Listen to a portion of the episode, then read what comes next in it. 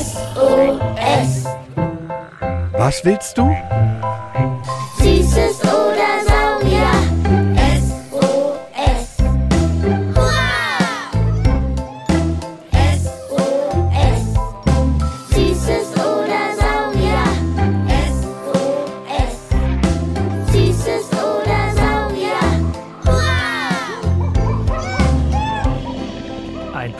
Podcast über alles, was krabbelt, stampft blubbert. und fliegt.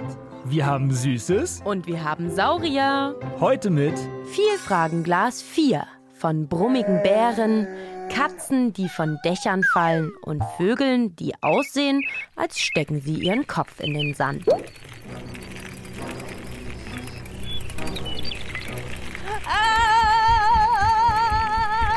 Halt den Lenker fest und geradeaus. Dir passiert schon nichts. Brems ein bisschen. Oh Mann, ist das schnell! Heidewitzka. Oh, der Hügel bergab war wirklich steiler als gedacht. Das war kein Affenzahn, das war ein Schweineaffenzahn, mit dem wir hier runtergepest sind. Ich hatte kurz ein bisschen Schiss, dass wir uns hier am letzten Ferienwochenende die Rüssel brechen. Und mein Fahrradtacho sagt, wir sind schon 33,33 Kilometer gefahren. Das ist eine Schnapszahl. Eine ungerade sogar. Ich finde, das klingt ganz danach, dass wir uns mal eine Pause auf einem hübschen Fleckchen am Wegesrand verdient haben. Guck mal, da drüben ist eine Bank in der Sonne. Oh ja, ein bisschen etwas naschen, trinken und wieder spielen. Wie spielen? Na, schau mal in deinen Rucksack. Ich sag nur, viel Fragenglas. Ich dachte mir, es gibt keinen tolleren Ort, um mal wieder zehn Fragen von euch Kindern zu beantworten, als draußen in der Natur. Vielleicht finden wir ja schon Antworten hier. Und Biologe Sebastian vom Naturkundemuseum Berlin beantwortet uns die Fragen einfach als Sprachnachricht.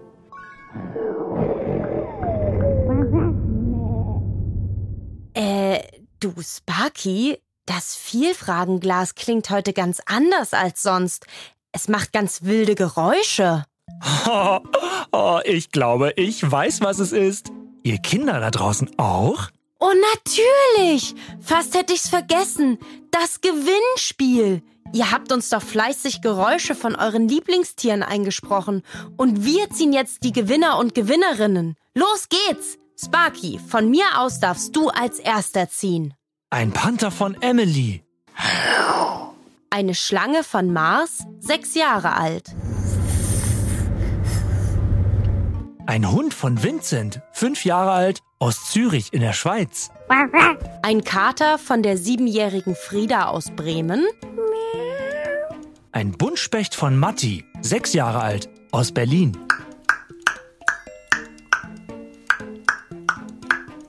Ein T-Rex von Leo, acht Jahre alt, aus Emden. Ein Pferd von Elise aus Berlin.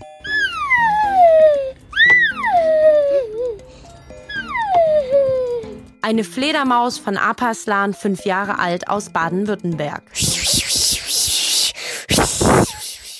Ein Dilophosaurus vom sechsjährigen Kasimir aus Pankow in Berlin. Und das Schaf von der sechsjährigen Jole aus Döbling. Wow, wahnsinnig gut.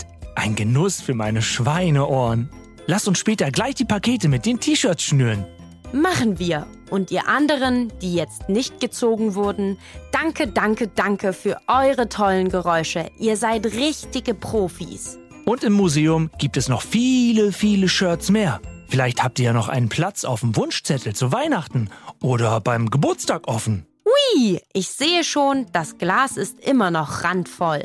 Da liegen jetzt noch eure tollen Fragen drin. Hast du Würfel dabei? Dann können wir auch gleich nochmal das mit den geraden und ungeraden Augenzahlen auf einem Würfel üben. Weißt du noch, wie es geht, Sparky? Klaro, gerade Zahlen sind 2, 4 und 6 auf dem Würfel. Und ungerade Zahlen sind 1, 3 und 5. Ganz recht. Aber woher weißt du, außer durch Auswendiglernen, ob eine Zahl gerade oder ungerade ist? Mm, na, ich weiß nicht. Eine Zahl ist gerade, wenn sie durch zwei teilbar ist und kein Rest bleibt. Und woher weiß ich, ob die durch zwei teilbar ist?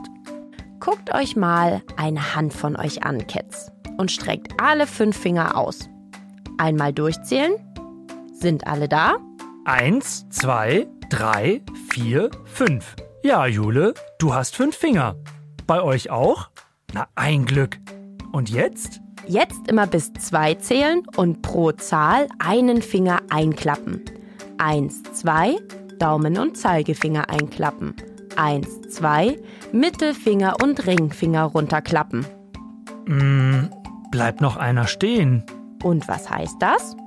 Ähm, die Zahl 4, also vier Finger, ist eine gerade Zahl, weil ich mit 1, 2, 1, 2 zählen vier deiner Finger einklappen konnte. Und die Zahl 5 ist ungerade, denn ein Finger von deiner Hand, der fünfte Finger, ist übrig geblieben. Da konnte ich nicht nochmal bis 2 zählen, denn es bleibt ein Rest von einem Finger. Halten wir also fest, 2, 4, 6 sind gerade Zahlen, weil sie durch 2 teilbar sind. Und 1, 3, 5 sind ungerade. Die nehme ich heute. Wenn ich eine 1, 3 oder 5 als Würfelzahl würfele, darf ich eine Frage ziehen. Bei den Geraden, also 2, 4 und 6, ich. Abgemacht. Eins. Ungerade. Ich bin dran. Georg, vier Jahre alt, aus Berlin, will wissen. Biber essen ja Holz. Wie können sie denn genau dann das Holz in ihren Magen vertauen? Die können, die können sich doch dann später in ihren Magen machen. Spannend, Georg.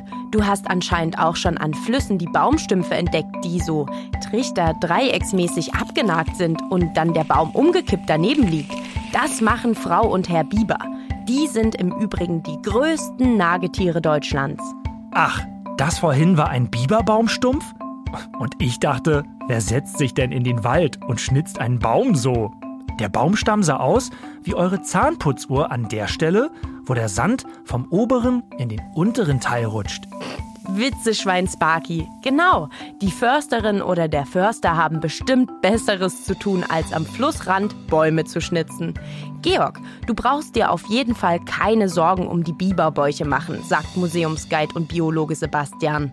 Wenn so ein Biber an Bäumen nagt, sieht das echt so aus, als würde der das Holz futtern. Genau genommen ist ein Biber aber nur die Rinde und nicht das Holz darunter. Den Baum nagt ein Biber nur an, um ihn zu fällen. Schließlich soll der den Fluss blockieren und einen schönen Teich aufstauen. Darin kann dann der Biber rumschwimmen und Wasserpflanzen futtern. Und wenn der Baum umgefallen ist, kommt der Biber auch an die saftigen Blätter heran, die nun am Boden sind. Also gleich doppelt praktisch. Vor allem im Winter, wenn der Biber nicht seine bis zu zwei Kilo richtig gute Idee. Dann können wir auch gleich nochmal das mit den geraden und ungeraden Augenzahlen auf einen Würfel üben. Weißt du noch, wie es geht, Sparky?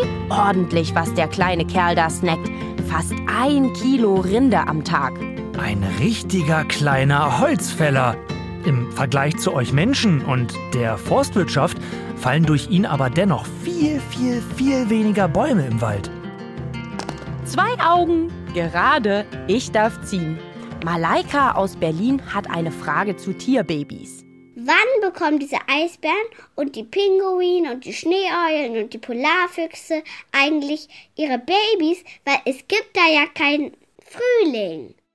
Auch im Polarkreis gibt es ja irgendwann einen Frühling. Die Sonne kommt langsam im Frühjahr den Horizont näher und die Eulen beginnen im Mai zu brüten. Pinguine gibt es auch in Australien oder Afrika, haben also auch Frühling.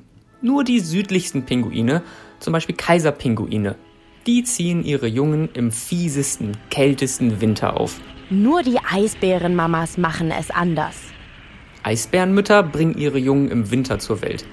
Das ist aber gar kein Problem, denn sie sind anfangs noch so klein, die könnte sie nie zur Jagd mitnehmen.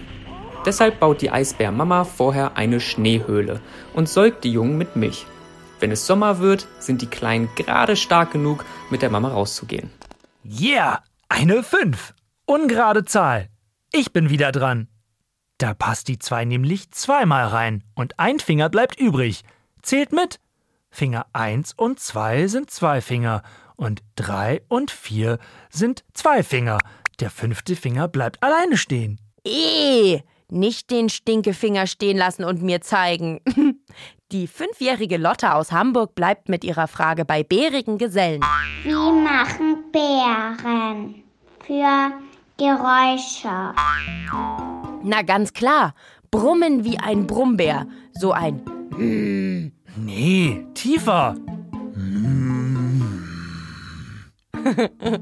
Das klingt eher nach Grummelbär mit schlechter Laune.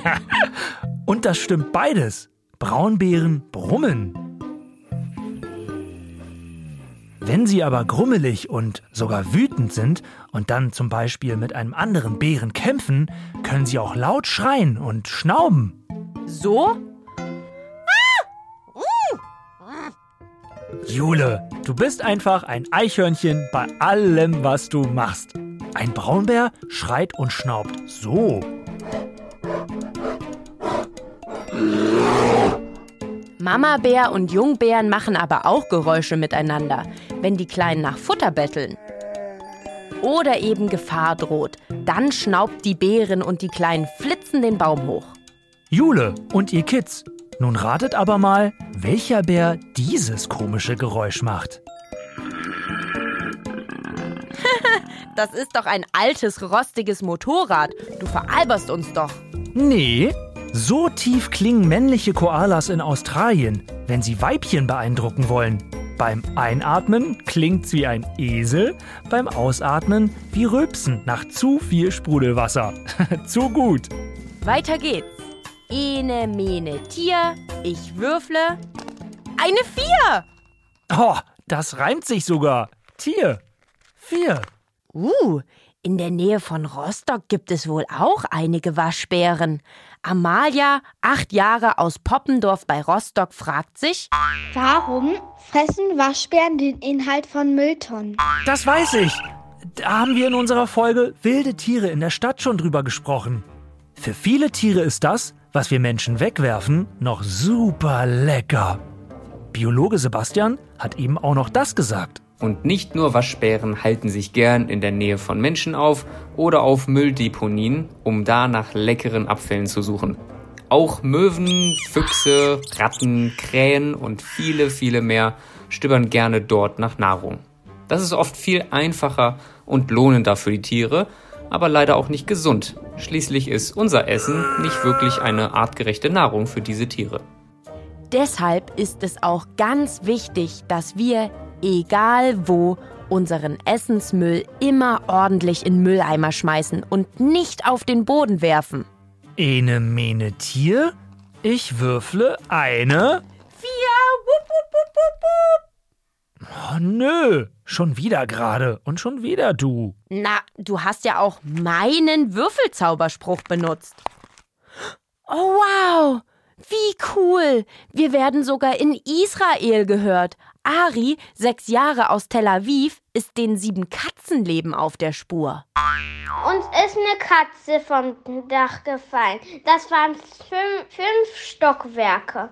Und wie hat sie überlebt? Biologe Sebastian sagt, der Stellreflex sichert ihr das Leben. Katzen haben einen phänomenalen Gleichgewichtssinn. Wenn eine Katze fällt, kann sie sich schnell richtig herumdrehen, damit die Pfoten nach unten zeigen und die Katze auf allen Vieren landet. Das heißt Stellreflex und das klappt so gut, dass Katzen sogar große Stürze gut überstehen können. Heißt also, sie sind richtig rum und ihre Beine und der Körper können den Aufprall gut abbremsen. Und Zum anderen hat eine Katze mit ihren ausgestreckten Beinen, dem Schwanz und dem Fell eine Art Mini-Fallschirm und deshalb fällt sie langsamer, selbst aus ganz großen Höhen. Aber natürlich sind das jetzt nicht Superkatzen und können sich mit Pech bei solchen Stürzen trotzdem schwere Verletzungen zuziehen. Ah, ich verstehe. Also ist das mit den sieben Leben Quatsch. Wieder so ein Aberglaube. Sie sind zwar Akrobatiktalente und überleben auch mal so einen Sturz, aber haben auch nur ein Leben, wie wir alle. haha, wieder eine gerade Zahl, die 6. Nils will wissen, ob Sträuße, diese riesigen Vögel mit den langen Hälsen und Beinen und dem plüschigen Bauch, auch Superkräfte haben. Wie können Strauße eigentlich atmen, wenn sie ihren Kopf in den Sand stecken? Naja, ich würde sagen, die haben bestimmt den Spruch erfunden, wenn wer traurig ist und aufgeben will. Jetzt steckt doch nicht den Kopf in den Sand. Und wenn sie den erfunden haben, dann müssen sie da ja auch atmen können. Sebastian hat gerade die Nase gerümpft und gesagt, dass ein echter Vogelstrauß nie den Kopf in den Sand stecken, also aufgeben würde. Nicht mal bei Gefahr. Denn sie können ja super schnell laufen. Schneller als Menschen und richtig fies zutreten. Egal wer da vor ihnen steht. Aber für die Redewendung gibt es eine andere Begründung. Denn der Strauß lebt ja in Afrika und da ist es super heiß.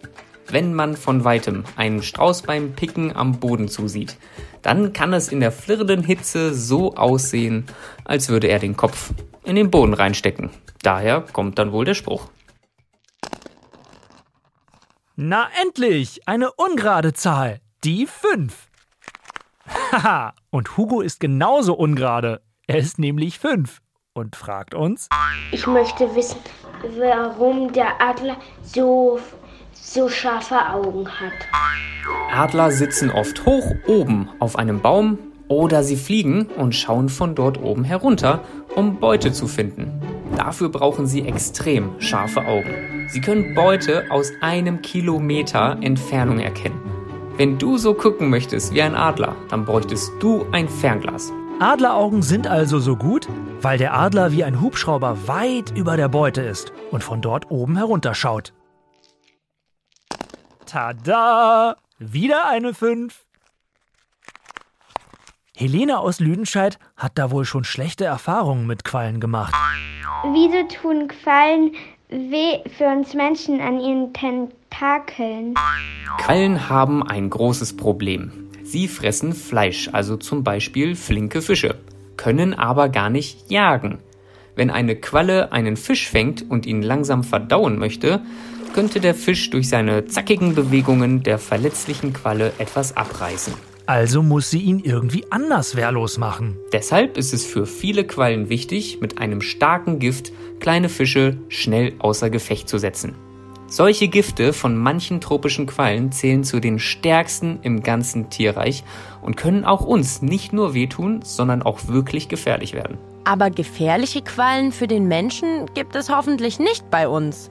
In Deutschland und Europa gibt es keine lebensbedrohlichen Quallen, aber unangenehme. Zum Beispiel in der Ost- und Nordsee gibt es Feuerquallen mit so rot-braunen Tentakeln und blauen Nesselquallen, deren Tentakel bis zu einem Meter lang werden können. Wenn ihr die berührt, dann kann das ganz schön wehtun. So jucken, brennen. Viel fieser noch als eine Brennnessel. Das ist nicht so schön. Aber die Qualle, die am häufigsten an den Strand gespült wird, die fast durchsichtig ist, die Ohrenqualle, ist für uns Menschen komplett ungefährlich. Und eine, von der man sterben könnte? Da müsstest du bis nach Australien reisen. Da lebt die gefährlichste Qualle der Welt, die Würfelqualle. Eine einzige Würfelqualle könnte mit ihrem Gift 250 Menschen töten. Zwei. Gerade Zahl. Ich bin wieder. Der fünfjährige Frederik aus Kastellaun will auch etwas zu giftigen Tieren wissen. Sind Skorpionbisse giftig oder ungiftig? Skorpione gehören zu den Spinnentieren und sind giftig. Die Frage ist, wie giftig? Alle haben ein Gift und das reicht dann oft, um ihre Beute wie kleine Insekten oder Spinnen zu lähmen oder zu töten. Für uns Menschen sind aber die aller, allermeisten Skorpione ungefährlich. Puh, für uns gibt es also mal wieder Entwarnung. Sie sind zwar giftig, aber das Gift können wir gut verkraften. Bis auf wenige Ausnahmen tut das dann vielleicht so doll weh wie ein Wespenstich. Oh, und jetzt schon wieder das letzte Mal würfeln. Hm. Ja, eine Eins. Ich darf anscheinend immer anfangen und aufhören. Warum ist Honig klebrig? Hm, das ist ganz schön kompliziert, aber die einfache Antwort ist, Honig ist süß. Und süß ist er, weil er aus ganz viel natürlichem Zucker besteht, nämlich aus Fruchtzucker und Traubenzucker, wie ihr ihn auch nur deutlich weniger in Bananen oder Äpfeln findet. Eigentlich ist Honig der Wintervorrat an Nahrung für Bienen, für den Nachwuchs, denn Honig enthält ganz, ganz viel Energie. Deshalb sollten wir Menschen auch, egal welchen Zucker, nur in kleinen Mengen essen. Und wieso klebt der nun? Naja, der Honig besteht eben neben Frucht- und Traubenzucker auch aus Wasser. Und Wasser, gemischt mit Zucker, klebt. Oh ja, und das hilft zum Beispiel euch Menschen beim Backen. Mit Zuckerwasser oder Honig lassen sich Kekse und Kuchen schön verzieren. Und damit alles heute Gelernte auch in euren Gehirnen schön kleben bleibt, wiederholen wir nochmal alle zehn Antworten. Erstens, der Biber frisst nicht das Holz eines Baumes, nur die Rinde. Den Stamm knabbert er nur an, damit der Baum umfällt und der Biber sich kleine Teiche bauen und die Baumknospen naschen kann. Zweitens, Schneeeulen, Polarfüchse und Pinguine bringen ihre Kinder auch im Frühling zur Welt. Auch wenn es am Nord- oder Südpol im Frühling nicht so warm ist wie bei uns. Nur die Eisbärenmama bringt ihre Babys im Winter zur Welt. Drittens, Braunbären können brummen oder schreien und schnauben, wenn sie wütend sind. Viertens, Waschbären naschen gern aus unseren Mülltonnen, denn unser Abfall schmeckt ihnen meistens sehr gut und ist einfacher als Beute zu jagen. Leider ist unser Abfall für sie oft nicht gesund. Fünftens, Katzen haben einen Stellreflex. Sie drehen sich sehr schnell und mit ihren ausgestreckten Beinen, Schwanz und Fell können sie einen Aufprall abbremsen. Wie ein Mini-Fallschirm. Sechstens, Strauße stecken ihren Kopf nicht in den Sand. In der flirrenden Hitze sieht das nur so aus, wenn sie am Boden etwas aufpicken. Siebtens, der Adler braucht so gute Augen, damit er seine Beute auch in 1000 Meter Entfernung, also in 1000 großen Schritten, noch sehen kann. Achtens, Quallen sind für den Menschen meist ungefährlich. In der Ost- und Nordsee gibt es ein paar Quallen, die dolle brennen, wenn man sie berührt. Neuntens, Skorpione sind giftig, aber meist nicht lebensbedrohlich für den Menschen. Ein Stich tut so weh wie ein Wespenstich. Zehntens, Honig klebt, weil er aus Zucker und Wasser besteht. Was für einen tollen Ausflug wir mit euren Fragen wieder durch die Tierwelt machen konnten. Ihr wollt auch noch etwas von Sparky von der Berliner Sparkasse und mir wissen zu allem, was krabbelt, stampft, blubbert und fliegt? Na dann schickt uns eine Sprachnachricht an 0176 921 36208 oder schreibt uns eine Mail an sos.mfn.berlin. Beim nächsten Mal gibt's von uns ganz viel blub, blub, blub. Wir gucken uns in der Unterwasserwelt bei den Fischen mal ein bisschen um. Ihr wolltet zum Beispiel wissen, warum Fische Schuppen haben, aber keine Ohren und ob sie im See im Winter einfrieren. All das hört ihr beim nächsten Mal. Mach's gut, altes Haus. Ciao, du Strauß. Süßes Ohr.